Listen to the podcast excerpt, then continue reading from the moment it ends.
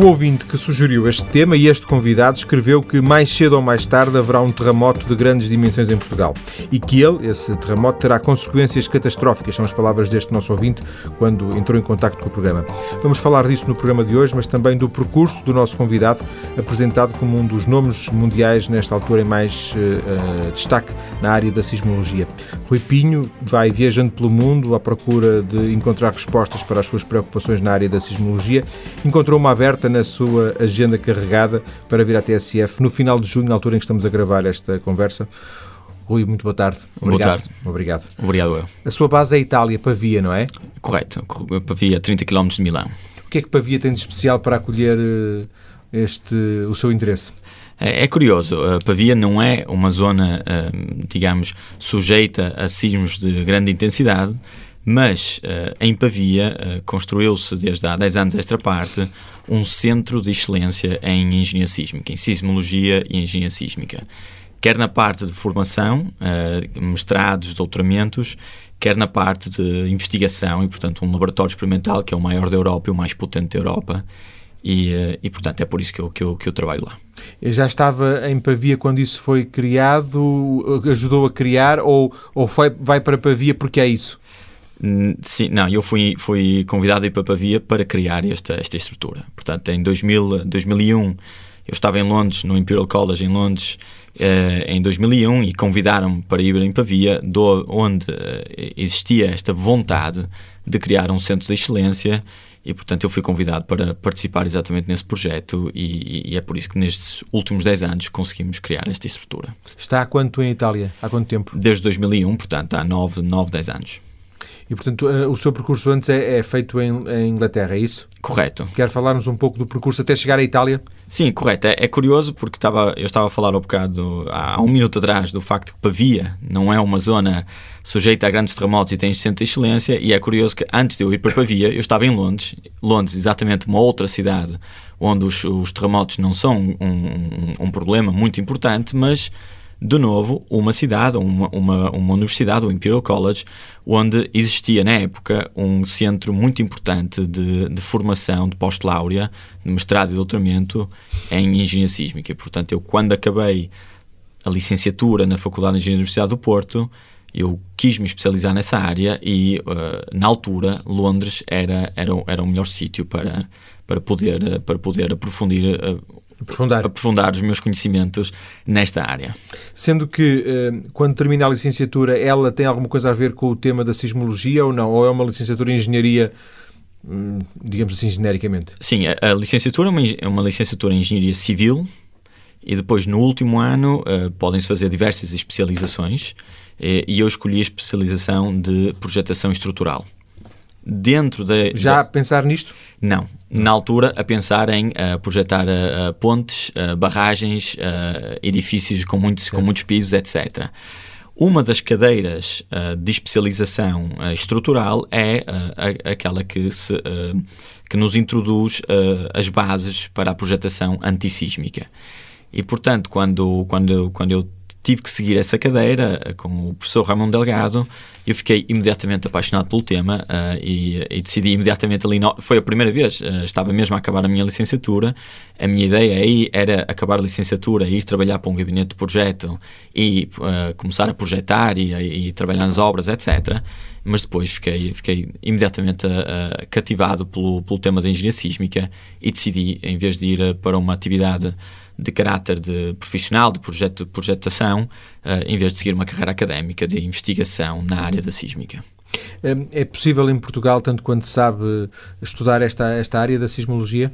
Neste momento, que eu saiba, uh, portanto, existe, não existe um, uh, um mestrado especializado para as questões sísmicas. Portanto, existem, como eu dizia, mestrados especializados na, na questão da projetação estrutural. Mestrados ou, ou, licenciaturas? Licenciatura, no último ano de licenciatura, e depois o mestrado Sim. também. Uh, mas são mestrados que se especializam na, na, projetação estrutural, mestrados muito interessantes, mas que mas abordam, diretamente exato, abordam, abordam diversos Sim. temas e não só a parte sísmica. Pergunta-lhe isto para, para, para chegar a esta questão que é eh, esta eh, questão da engenharia sísmica, da investigação em sismos, está ainda muito localizada em três ou quatro pontos, neste caso na Europa, ou, ou não? Está muito disseminada?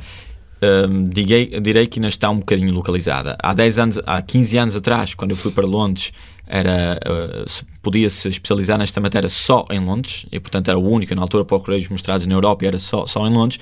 Neste momento existem já em quatro ou cinco cidades uh, na Europa mas ainda está ainda está muito muito especializado muito focalizado em, em nestas cidades. Tem que haver ainda um esforço de, de maior de maior distribuição de, destes centros de investigação nesta área. eh, sendo que um, fez o mestrado em Londres, imagino. Correto. É? e depois já faz o doutoramento em... Em Londres também. também em, em também. Londres. Uh, fiz o doutoramento em Londres, sempre, sempre... Era curioso, porque quando fui para Londres uh, para fazer este mestrado, uh, na altura, o objetivo era fazer um mestrado durante um ano e depois regressar a, regressar a Portugal. Uh, aliás, na altura tive que pedir um empréstimo bancário para poder ir estudar em Londres, porque não havia bolsas para mestrados no estrangeiro e eu insistia, queria ir para o estrangeiro e, portanto, tive que recorrer a um empréstimo bancário. E, portanto, a ideia era fazer mestrado e depois regressar a Portugal, começar a trabalhar, pagar as dívidas. Uh, mas depois uh, a paixão continuou a crescer. Uh, decidi... E as dívidas também? As dívidas também, as dívidas também. como, como não, não, começou a trabalhar, por Correto, correto. Foi, um, foi preciso uma certa engenharia. engenharia, engenharia financeira, como se diz, e portanto depois decidi então seguir o doutoramento. Na altura o objetivo era acabar o doutoramento e regressar a Portugal, mas depois apareceu a oportunidade de, de trabalhar como, como docente na, no Imperial College e, e, portanto, eu fiquei ali ainda mais dois anos antes de fazer o salto depois para Pavia.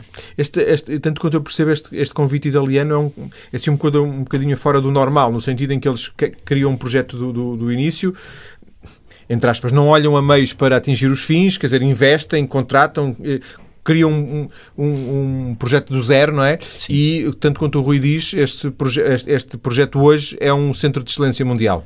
Correto, é, é exatamente assim. Digamos que uh, ali o que houve foi a, a visão uh, de, desta, de, desta, deste líder ali na, na zona, na, na, área da engenharia sísmica em Itália, em Pavia, o professor uh, Michele Calvi, que tinha esta visão, que percebia que havia necessidade, quer a nível nacional da Itália, quer a nível europeu, quer a nível mundial, de criar este centro de excelência e, um, e, pronto, e na altura ele conhecia-me de alguns projetos europeus, eu na altura trabalhava no Imperial College, ele percebeu-se que, que se calhar uh, havia algumas coisas que eu poderia trazer para Pavia para ajudar a tornar esta visão em, realidade e, e, portanto daí, daí o convite e portanto daí a minha, a minha mudança para Pavia. O que é que faz em, em, concreto, o que é que faz em Pavia? Dá aulas, uh, lidera, orienta teses, faz investigação? Sim, tudo isso, tudo isso e, e, e um bocadinho e, um, tudo isso e muito mais. E tudo isso e muito mais. Estava para dizer isso, sim, porque evidentemente na altura foi preciso criar este centro de pós-laure, este centro de investigação do nada e, portanto, houve um grande, um, um, grande esforço organizativo.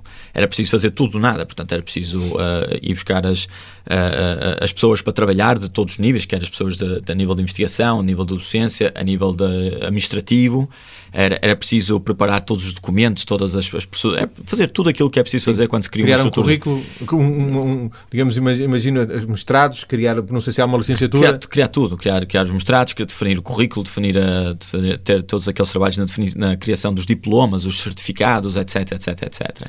E, portanto, esse foi o trabalho, um trabalho inicial.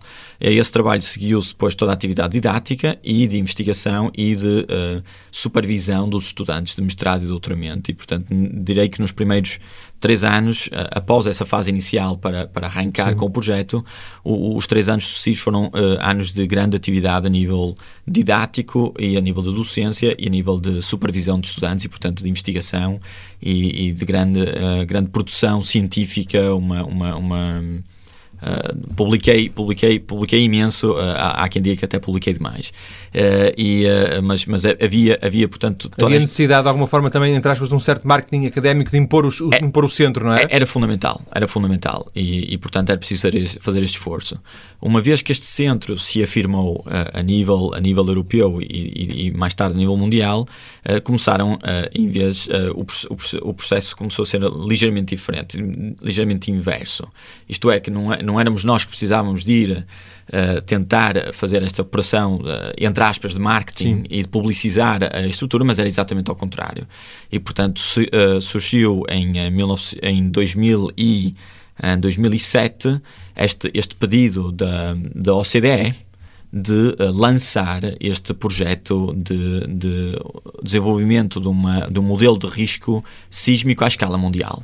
Exatamente porque a OCDE uh, reconheceu que em Pavia existiam estas, estas condições, esta estrutura, esta infraestrutura, esta experiência para poder uh, desenvolver um projeto desta envergadura. Isto é o tal uh, Global Earthquake Model, é Exa isso? Exatamente. De que o Rui é o responsável. Sim, exatamente. Isso implica ter menos responsabilidades agora em Pavia e estar mais ocupado com isto? Exatamente. Portanto, o, o, a passagem foi exatamente essa. Neste momento, eu estou, estou, muito menos envolvido na docência uh, regular e em, em, seguir estudantes. Portanto, eu já não, já não tenho, infelizmente, que era uma, era uma das partes uh, que mais me divertia, mas tenho pouco tempo para seguir estudantes.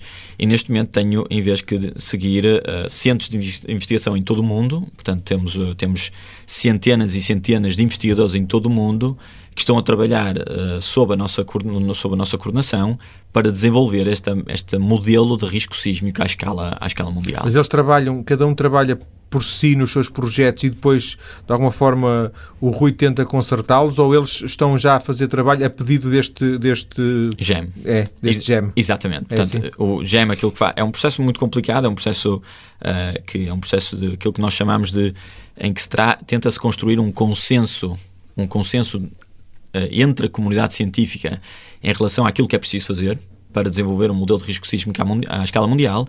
Portanto, há todo um processo de, de consultação com a, com a comunidade científica. Utilizamos, obviamente, uh, todos os instrumentos à nossa disposição, através da internet, etc., etc., uh, para ter este input da comunidade científica.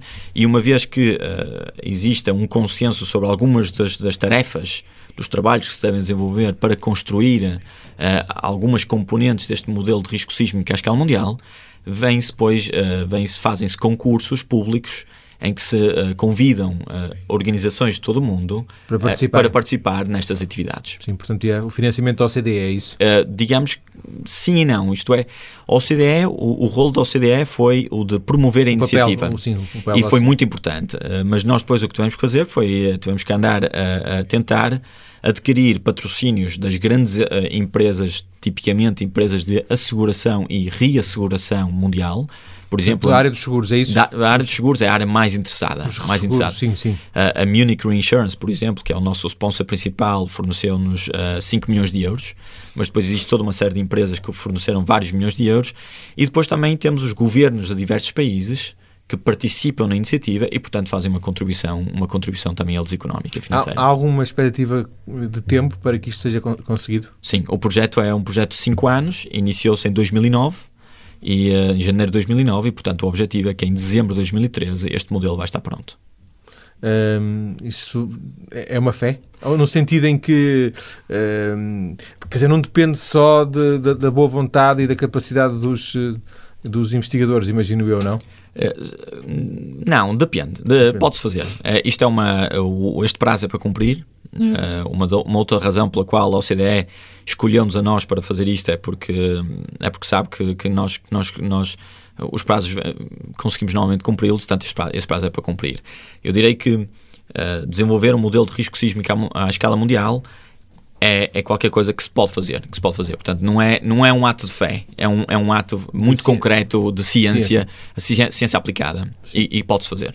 O Rui Inês, na segunda parte da nossa conversa, eh, vamos eh, desenvolver esta ideia e vou-lhe perguntar, eh, inclusive, as vantagens, parece-me mais ou menos óbvio, mas o Rui cá estará para explicar.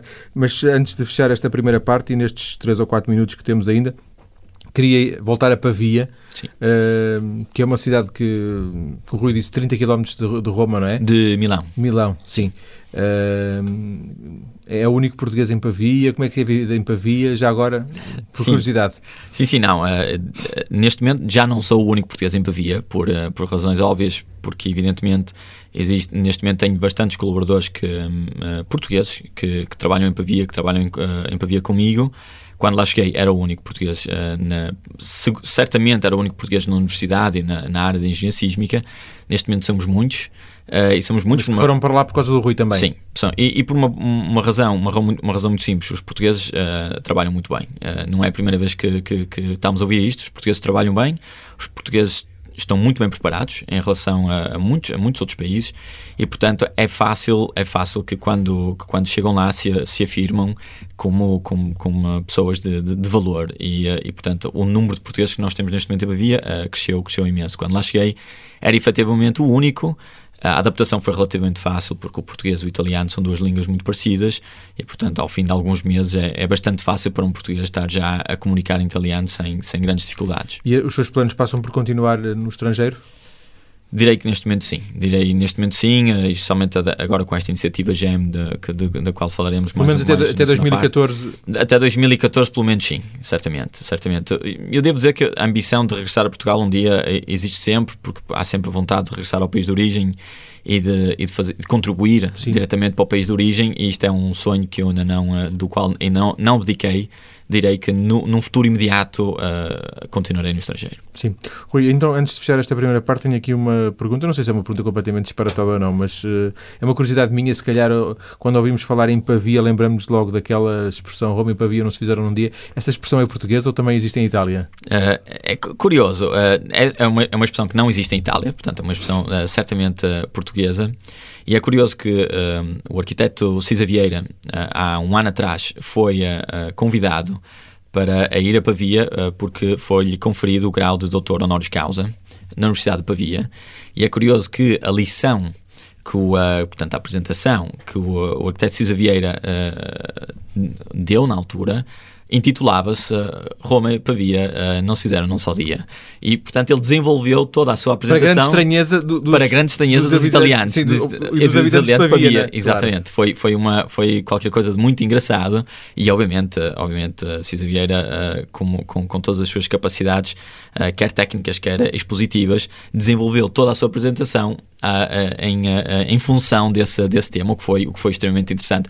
Os italianos não faziam a mínima ideia que uma expressão desse género existia. Pois é tão estranho que, que, que em Portugal haja Exato. uma expressão que envolve uma cidade. É uma cidade grande, uma cidade pequena? Uma, uma comparado cidade, com o quê, já agora aqui em Portugal? É uma cidade de 70 mil habitantes. Sim, portanto, uh, coisa pequena. Muito pequena e, aliás, 70 mil habitantes, se calhar metade dos quais são estudantes. É uma, uma cidade universitária. Mas, mas é uma cidade que está a 30 km de Milão e, portanto, chega-se mais depressa ao aeroporto de Milão quem habita em Pavia do que quem habita em Milão, porque não se tem que passar pelo tráfego da, da, da, interno da cidade e, portanto, é uma cidade muito, muito, muito prática também para quem... de alguma forma é um subúrbio de Milão? É um subúrbio de Milão, sim. É um subúrbio também, mas em termos universitários, eh, Milão também é uma cidade importante em termos universitários ou Pavia acaba por ser até uma cidade importante em termos universitários? São, são uh, Pavia é uma cidade muito importante em termos universitários, é, aliás, há quem diga, há quem defenda que é a cidade, uh, tem a universidade mais velha da Europa, Uh, há uma luta entre Pavia e Bolonha para ver quem é que tem a cidade mais velha da Europa, a universidade mais velha da Europa, e portanto é uma, uma, uma, cidade muito importante sob o ponto de vista universitário. Vamos então ficar por aqui na primeira parte da nossa conversa. Depois das notícias, vamos uh, aos terremotos, vamos aos sismos, vamos falar deste risco sísmico e, e sísmico e também aplicar um pouco, dentro do possível, à realidade portuguesa. Até já, Rui. Obrigado, até já.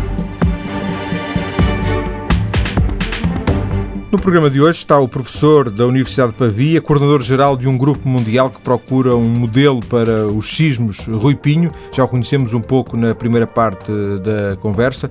Agora, nesta segunda parte, vamos, eh, Rui, falar um bocadinho deste modelo, à procura deste modelo para um, um um sismo global, de alguma forma não, não é? Para, para um, para um, um, um modelo global para, um, para, um, para, para a previsão de sismos, será isso?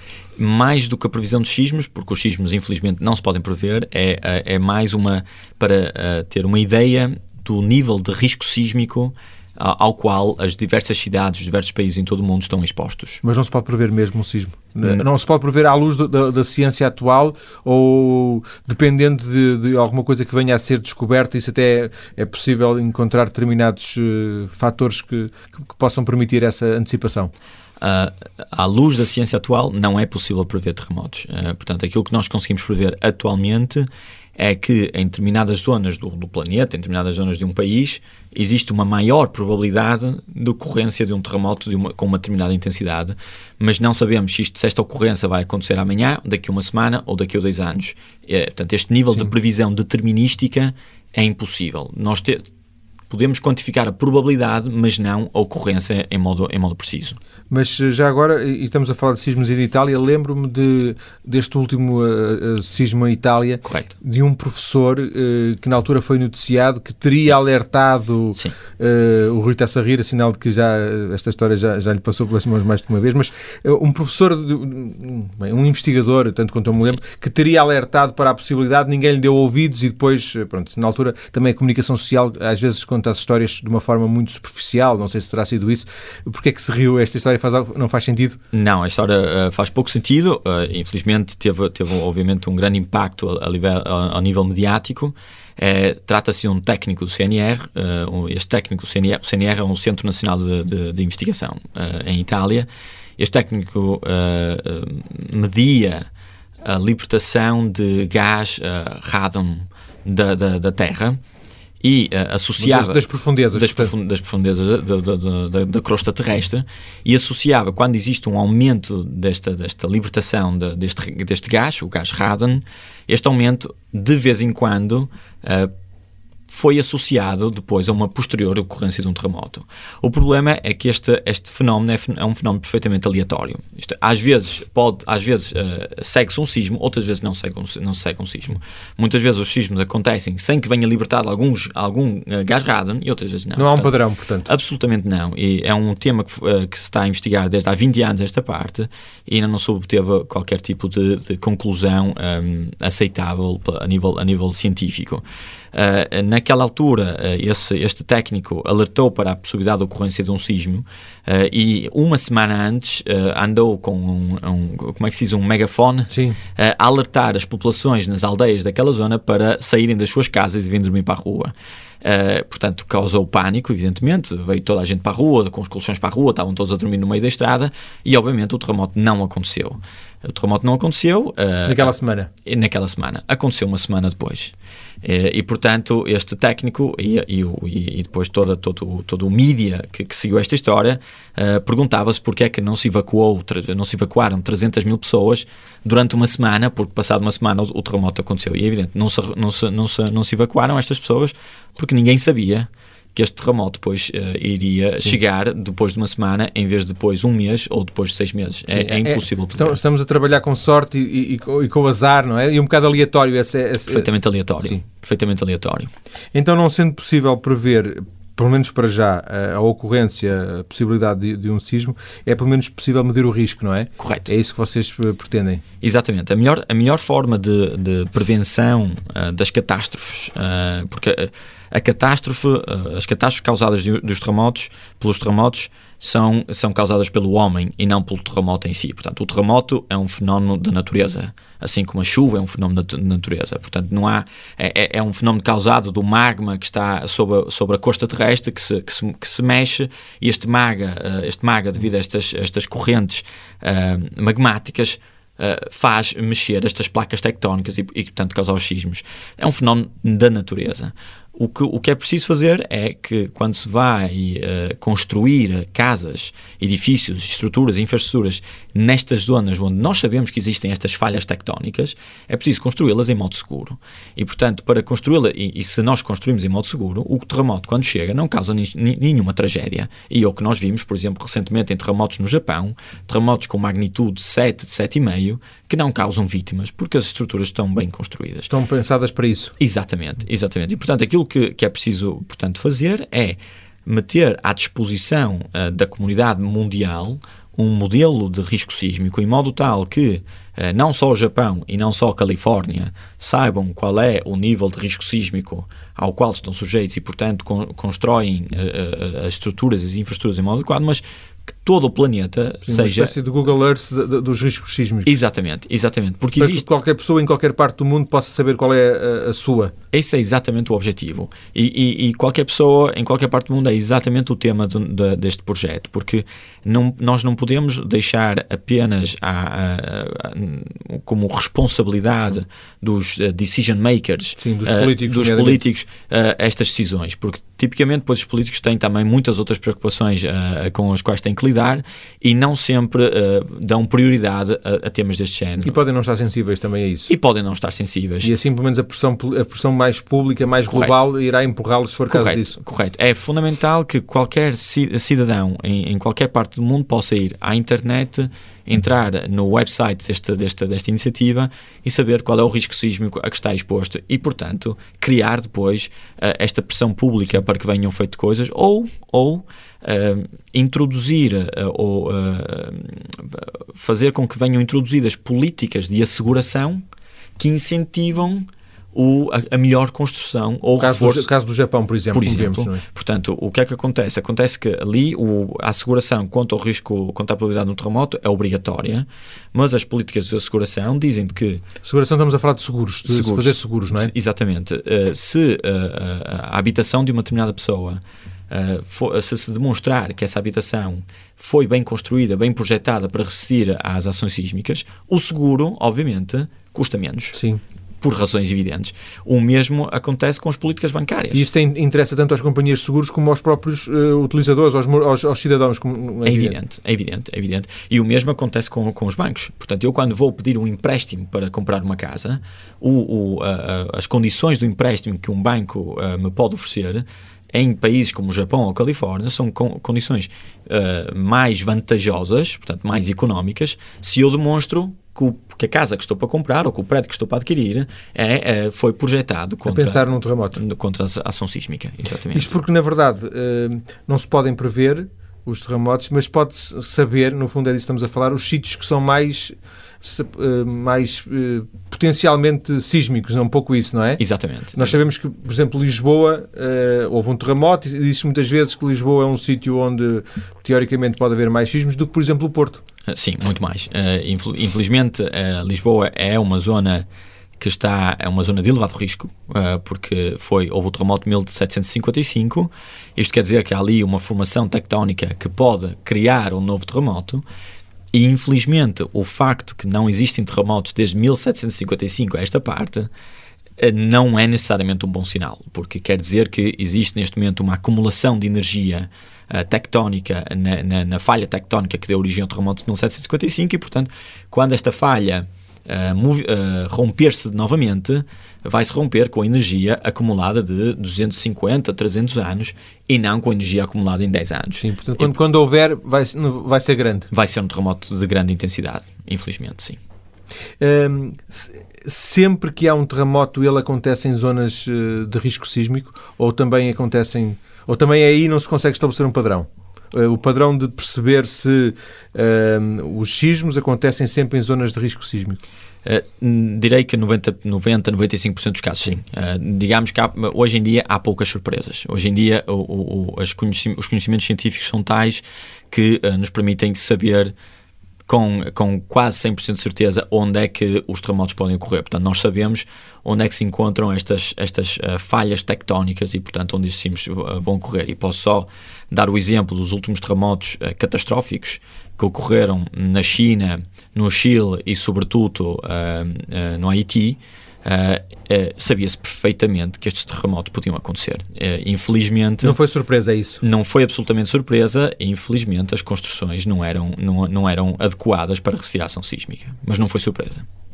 Já, já será surpresa uh, se eles acontecerem no, em locais onde não existem essas falhas tectónicas, é isso? Correto. E de vez em quando o que acontece é que existe uma falha tectónica que até este momento nunca foi, nunca se manifestou e, portanto, nunca houve um terremoto ali e, portanto, são falhas, aquilo que nós chamamos as falhas escondidas. Mas existe a falha. falha. Mas a falha existe. Nós só não se sabia isso. Exato, exato, porque se calhar não existe um terremoto ali desde há uh, mil anos atrás, ou desde há dois mil anos atrás, Portanto, não há registros, nem sequer registros históricos de um terremoto naquela zona e, portanto, não se sabe. Uh, é, é, é, e essas falhas podem ser. Uh, existem hoje maneiras, instrumentos de, de medir essas falhas? Existe. Mesmo não tendo havido. E vocês também estão a tentar trabalhar Exatamente. nisso. Imagino que nunca houve um, um sismo, vamos apontar para para Estocolmo, por exemplo. Uh, mas, mas é possível saber se, se por baixo de Estocolmo há ou não alguma falha uh, sísmica, tectónica? Cada, cada, vez mais sim. Hoje em dia, a tecnologia o que nos permite fazer é, nós temos estações GPS distribuídas em todo o mundo e estas distribuições, as, estas estações GPS, esta rede de estações GPS, dão-nos, uh, medem com uma grande precisão, precisão de décimas de milímetro, os movimentos da crosta terrestre. E, portanto, hoje é possível fazer já, criar um modelo em que se, em que se uh, observam todos os movimentos que as diversas crostas e as diversas placas terrestres, uh, placas tectónicas, estão a fazer uh, em, todo, em, todo, em todo o planeta. E, portanto, mesmo que não, nunca tenha existido um terremoto ali, nós podemos aperceber que existe ali um movimento tectónico que poderá dar origem a um terremoto. Também temos os Açores em Portugal, não é? Que é uma zona de potencialmente elevado risco sísmico. Exatamente, e, e recentemente, recentemente foi, foi uh, verificaram-se exatamente terremotos nessa, nessa área, nessa região. Um, Faz sentido pensar que os nossos decisores políticos uh, estão pouco ou nada dizer, preparados, eh, porque não é tanto uma questão de, de, de, campanhas políticas, eles porventura não têm informação, não sabem uh, que, que, esta é a realidade. A informação, a informação está disponível. Uh, em Portugal trabalha-se muito e trabalha-se muito bem uh, nesta área e devo dizer que diversas, diversos institutos, diversas organizações, como o LENEC, como o Instituto Superior Técnico de Lisboa, como a Faculdade de Engenharia do Porto, Faculdade de Aveiro, Universidade de Aveiro, Universidade do Minho, etc, etc. Uh, existem diversas organizações que trabalham em continuação nesta área e que produzem resultados até com simulações de, de, de terremotos em parceria com a Proteção Civil Portuguesa para, uh, para, para próprio para aumentar, uh, uh, para aumentar digamos, o nível de conhecimento do risco sísmico em diversas zonas do país e, devo dizer, em particular na zona de Lisboa e na zona da Grande Lisboa. Portanto, esta informação, estes conhecimentos existem e têm sido regularmente passadas, quer para organizações como a Proteção Civil, quer para organizações governamentais, quer para o governo, o governo em si. E existe este esforço, é um esforço que está a ser desenvolvido desde há 10 anos esta parte, e daquilo uh, que eu consigo aperceber-me, uh, apesar de eu estar longe de Portugal e, e não seguir esta, estas atividades de perto, daquilo que eu consigo perceber-me, existe cada vez mais uma sensibilização da parte de, do, do, governo para esta problemática. E penso que uh, num futuro não muito distante vão ser tomadas medidas concretas para, para reduzir este nível, o nível de risco sísmico. Tanto quanto eu percebo, as medidas concretas passariam, por exemplo, por uh, fazer outro tipo de construção, de, que não aquela construção que temos hoje em dia, mais, uh, assim, mais banal, de, mais corriqueira. Seria um pouco isso? Sim e não. Na, na, na realidade, uh, os, os regulamentos de projetação estrutural em Portugal, neste momento, são regulamentos muito bons e são muito bons desde, desde há desde há, há 15, 20 anos atrás, esta parte, estão sempre, são sempre melhores, e portanto, hoje em dia, e desde há, há, há 10, 20 anos atrás, uh, podemos projetar em Portugal em maneira correta e, portanto, em maneira que nos... Já a pensar num hipotético sismo? Absolutamente tendo sim. Em conta... Absolutamente sim. A grande dificuldade são as estruturas existentes. As, as antigas. As antigas. Isso é que é a grande dificuldade, uh, que não foram projetadas em modo adequado e, portanto, é, é, é necessário introduzir uh, campanhas de reforço estrutural das estruturas existentes e isto custa, custa muito. Custa muito, quer a nível económico, quer a nível mesmo das, da, da, da, dos, das, dos técnicos necessários para desenvolver um trabalho desse género. E, é um grande esforço, mas é um esforço que tem que ser feito. Tanto quanto sabe, e sabe de certeza, se porventura será das melhores, das melhores pessoas para responder esta pergunta, esta, esta questão que nós, de que estamos a falar em Portugal é uma questão portuguesa ou genericamente, por exemplo, na Europa a questão também se coloca e, e também é essa dificuldade? É uma questão uh, claramente uh, europeia, eu diria quase mundial. Uh, certamente é uma questão europeia, porque a Europa tem uma tradição histórica uh, muito, muito maior do que outras zonas do, do, do, planeta e, portanto, a Europa tem muitos edifícios históricos e veja-se a Itália. A Itália tem, uh, as pessoas ainda hoje vivem em edifícios com mais de 100 anos, com mais de 150 anos, edifícios históricos, e isso é, um, é, um, é uma grande dificuldade, porque são edifícios que não têm resistência sísmica adequada é uma questão que se aplica muito menos, por exemplo, a países como os Estados Unidos ou a países como o Japão, nos quais as construções, e tipicamente os Estados Unidos, a, Califórnia, são construções praticamente todas elas modernas e, portanto, esta dificuldade, esta necessidade de reforçar o património existente não existe. No fundo, tudo o que, é no, tudo que existe é relativamente novo ou, ou, muito novo, não é? Exatamente. Já tendo em conta essas, essas possibilidades. Exatamente. Também não são, são, países sem, provavelmente sem história. Ainda que o Japão seja talvez um, um, uma exceção, porque é um país com história e com essa preocupação. Correto. E devo dizer que no, no terremoto de Kobe, uh, no qual uh, morreram dezenas de milhares de pessoas, uh, o terremoto de 1995, morreram diversas pessoas, não tanto pelo terremoto em si, mas pelo incêndio, os incêndios que se seguiram ao terremoto, eh, porque existiam todas estas construções de madeira, construções tradicionais japonesas, e quando as, eh, os tubos de gás eh, se romperam e deram aso às explosões, todas estas construções arderam e, portanto, causaram um número de vítimas uh, de facto, de facto enorme, exatamente por esta presença destas construções tradicionais. Vocês têm o objetivo, vocês no, neste uh, Global Earthquake Model, o GEM, têm, têm ambição de influenciar os políticos, uh, por exemplo, ao nível também da própria União Europeia, por exemplo? Absolutamente sim. O, o, trabalho que nós fazemos não é só um trabalho de uh, desenvolvimento de técnico e, portanto, de, de, de, desenvolver um modelo sob o ponto de vista técnico-científico, mas também aquele de mobilizar os, os políticos, todas as organizações internacionais, uh, todas as, as organizações uh, não governativas, todas as proteções civil, os mídia, etc., etc., para sensibilizá-los para, para, esta, para a necessidade de intervir para reduzir o risco sísmico. Portanto, não é o único e exclusivamente um trabalho uh, técnico-científico. Sim, para, para, fechar, para ficar nas universidades. Exato, não, absolutamente não é esse o objetivo, não pode ser esse o objetivo, eh, senão uh, uh, o objetivo não será cumprido. Ainda, até porque, eh, tanto quanto eu percebi, e falámos da Europa, mas podíamos falar eh, um pouco, por, lá está, um pouco por todo o mundo. Existe essa, esta, este, problema, este problema existe, não é? Ainda que, não sei, haverá sítios, é uma curiosidade minha, podemos até fechar com isto, haverá sítios no mundo que estejam mais abrigados, onde, por exemplo, nunca tenha havido terremotos? Sim, sim, existem, existem, existem sítios no mundo, sobretudo uh, sítios no interior das, das placas tectónicas continental, portanto, estão no interior, não existem as falhas tectónicas e, portanto, não, não, são, não, não, não são expostos a terremotos. Tipicamente, a Europa do Norte, uh, tipicamente, e agora fazemos o exemplo, países como, da, sim, da, da como a Noruega, a Escandinávia, todos esses países, por, ali uh, não existem estas falhas tectónicas e, e, portanto, não são expostos, mas podemos ir para a África Central, podemos ir mesmo para a África do Sul, onde os únicos terremotos que existem são terremotos causados pelos trabalhos de, de exploração das minas, as, explorações, as explosões a grande profundidade Sim. das minas uh, e, não, e não por movimentos tectónicos. Isso, as, essas explosões das minas provocam terremotos? Podem provocar terremotos de, de magnitude, de intensidade relativamente moderada, mas podem provocar pequenos terremotos, sim. sim. Sim, senhor. Foi um prazer, Rui, ter conversado consigo esta, esta tarde. Agradeço-lhe ter vindo à TSF. Eu disse no início, isto foi uma conversa gravada no, no uh, final de junho. O, o, Rui tem uma vida um bocadinho movimentada, para não dizer sim. muito, muito movimentada, sim, não é? Sim, sim. Passo, parte... A maior parte do tempo estou em aviões e aeroportos, sim. Uh, e, e, portanto encontramos aqui uma brechazinha para esta conversa excelente com o Rui, Rui Pinho. Muito obrigado, muito boa tarde. Obrigado, eu, foi um prazer. Obrigado.